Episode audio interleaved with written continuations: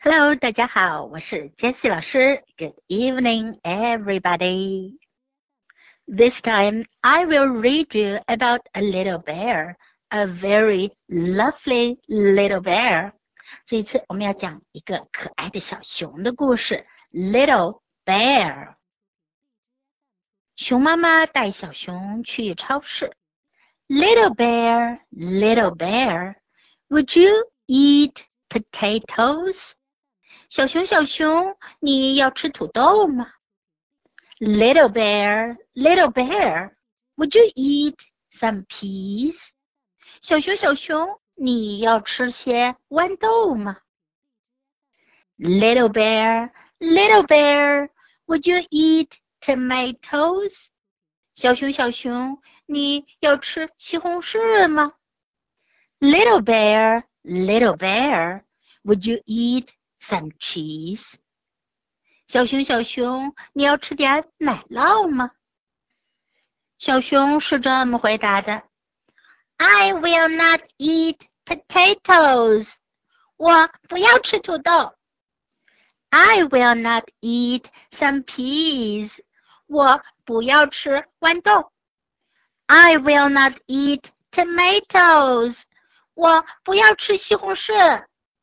I will not eat some cheese. 我不要吃奶酪。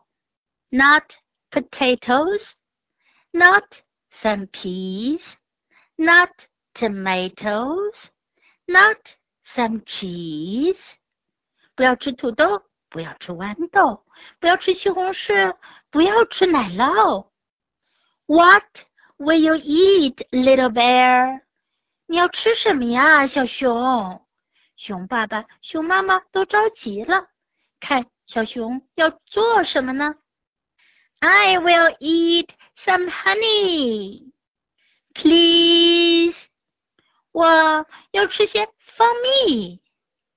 现在大家知道小熊最爱吃的是什么了吧？没错，是蜂蜜，honey。这个故事很简单，但我们也能学会一些有用的说法和句子。首先，我们可以学会这些描述食物的名词。：potato 土豆，potato。Pea 豌豆，pea。Tomato 西红柿，tomato。Cheese 奶酪，cheese。Honey。蜂蜜，honey，在故事中出现的呢，大都是这些食物的复数形式。什么叫复数形式呢？就是指不止一个。所以呢，我们要用不一样的形式来表示。一般来讲呢，英文中我们在复数形式的话呢，是在名词后面加上 s 或者 es。比如像 pea 加 s 变成 peas。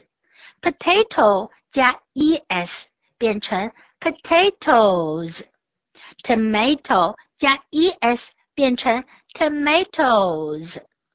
读的时候呢，其实就是在原来的词后面加上了一个 z，peas，tomatoes，potatoes。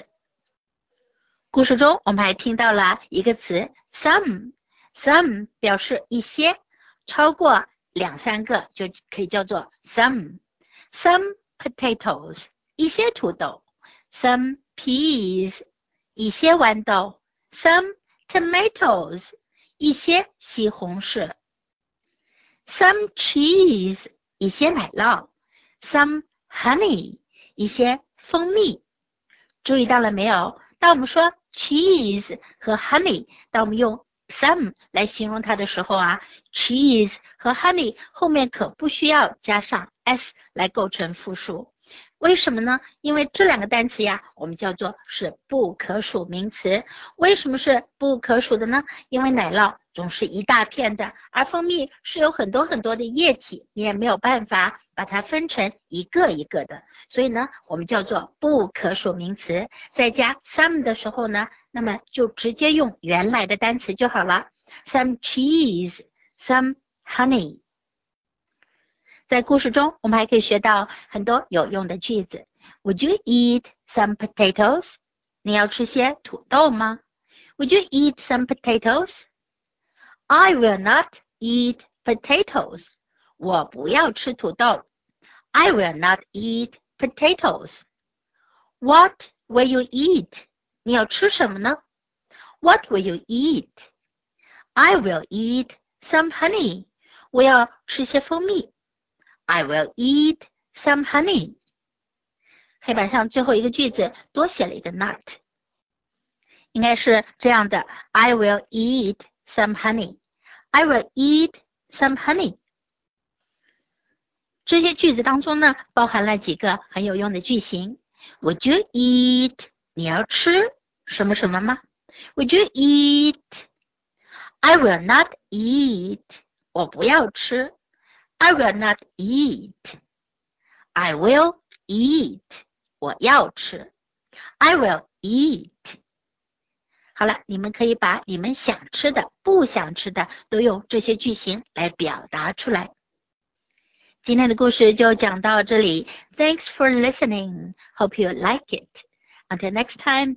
Goodbye.